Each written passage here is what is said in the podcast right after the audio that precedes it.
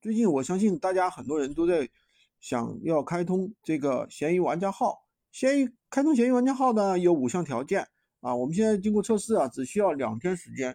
其实最难的是优质帖和粉丝数。经过我们长时间的实践啊，我们整定整理出了一个稳定高效的一个解决方案，可以完美的快速过审。今天啊，无偿的分享给大家。听完了，大家觉得有用，别忘了点赞关注一下。涨粉的话。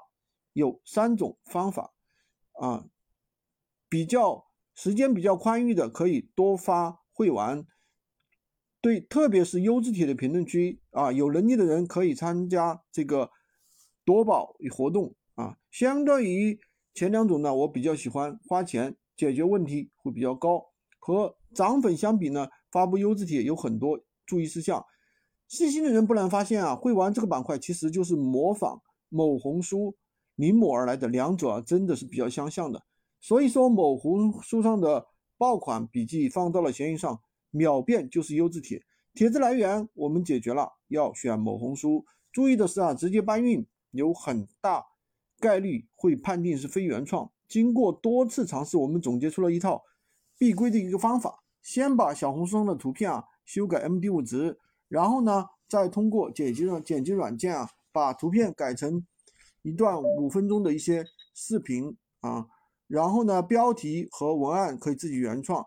帖子发布界面会提供相应的模板，选择模板之后呢，修改内容，再往下，地地点啊圈子都是必选项。